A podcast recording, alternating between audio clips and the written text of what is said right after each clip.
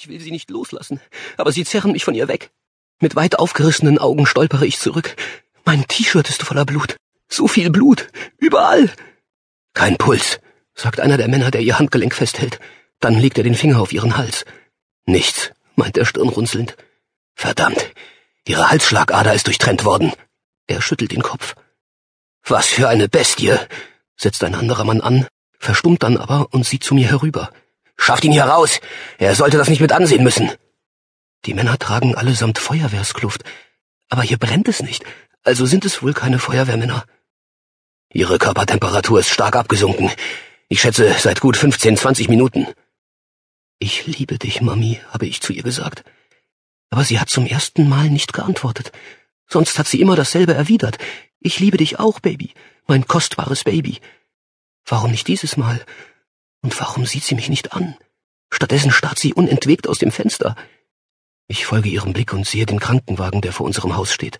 Das Blaulicht auf dem Dach wirbelt geräuschlos im Kreis.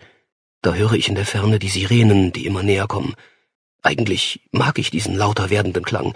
Es ist toll, wenn die Polizei einen richtig fiesen Schurken jagt oder ein riesiges Feuerwehrauto an unserem Wagen vorbeizischt. Mami sagt, man muss beim Geräusch der Sirenen sofort rechts ranfahren. Da sind sie, die Retter in ihrer roten Rüstung, singt sie immer, wenn die Feuerwehr vorbeifährt. Aber heute bleibt sie stumm. Und heute mag ich den Klang der Sirenen gar nicht gern. Ich verkrümele mich in einer Ecke des Zimmers, setze mich auf den Boden und schaukle hin und her. Ich habe ihr gesagt, dass ich sie liebe, und sie hat nicht geantwortet. Und sie schaut mich nicht an. Sie schaut aus dem Fenster. Sie blinzelt nicht mal. Ganz bestimmt ist sie sauer, dass ich sie nicht gerettet habe. Ist das deine Mutter, Kleiner? fragt einer der Männer und beugt sich zu mir herunter. Meine Stimme funktioniert nicht. Sie ist meine Mami. War da noch jemand im Haus? Ich wollte allein mit ihr sein. Ich wollte sie ganz für mich haben. Ich wollte, dass ihre Schmerzen verschwinden. Ich war ein schlechter Junge. Wir sind hier, um dir zu helfen, mein Sohn, nicht um dir weh zu tun.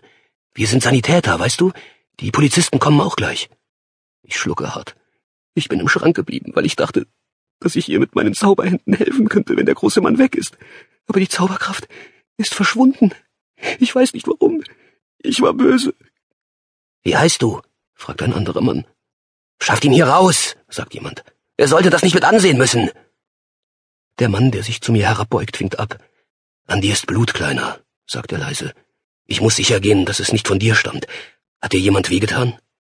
Er greift nach meiner Hand, aber ich reiße mich los und renne zu ihr, um mich auf sie zu werfen.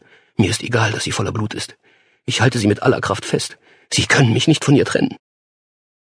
Vielleicht kommt meine Zauberkraft ja zurück, wenn ich es nur lang genug probiere.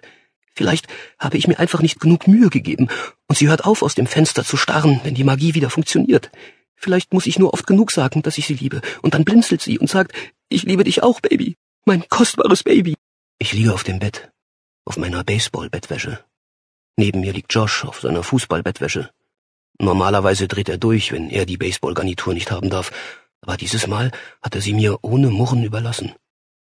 Wenn du magst, kannst du sie jede Nacht haben, hat er gesagt. Von jetzt an darfst du aussuchen. Noch vor einer Woche hätte ich mich darüber wahnsinnig gefreut, aber jetzt ist es mir vollkommen egal. Mir ist alles egal, sogar ob ich jemals widersprechen werde. Vor einer Woche ist Mami für immer verschwunden, und seitdem habe ich keinen Mucks von mir gegeben. Das Letzte, was ich gesagt habe, war, ich liebe dich, Mami. Dabei habe ich sie umarmt, geküsst und mit meinen magischen Händen gestreichelt, die nicht mehr magisch sind und ich habe beschlossen, dass dies die letzten Worte sind, die mir jemals über die Lippen kommen. Als der Polizist mich gefragt hat, wie der große Mann aussah, habe ich nichts gesagt. Selbst als ich hörte, wie Daddy in seinem Arbeitszimmer geweint hat, habe ich nichts gesagt. Und auch nicht, als ich einen Albtraum hatte, in dem der Mann erst meiner Mami die Kehle durchgeschnitten und mich dann verfolgt hat. Ich bin sogar stumm geblieben, als Daddy uns erzählt hat, dass der böse Mann der Freund von Mariellas Schwester war und Daddy am Telefon zu Onkel William gesagt hat, dass er ihn umbringen will. Ich setze mich im Bett auf, als ich unten im Foyer Mariellas Stimme höre. Ich weiß, dass Mariella im Foyer steht, weil ihre Stimme ganz laut ist und hallt, und das ist nur in diesem Raum so, denn eigentlich hat Mariella eine sehr leise Stimme. Ich linse hinüber zu Josh, der tief und fest schläft. Vielleicht sollte ich ihn wecken, damit er Mariella begrüßen kann. Aber nein, sie gehört mir. Ich bin derjenige, der mit ihr in der Küche sitzt und quatscht.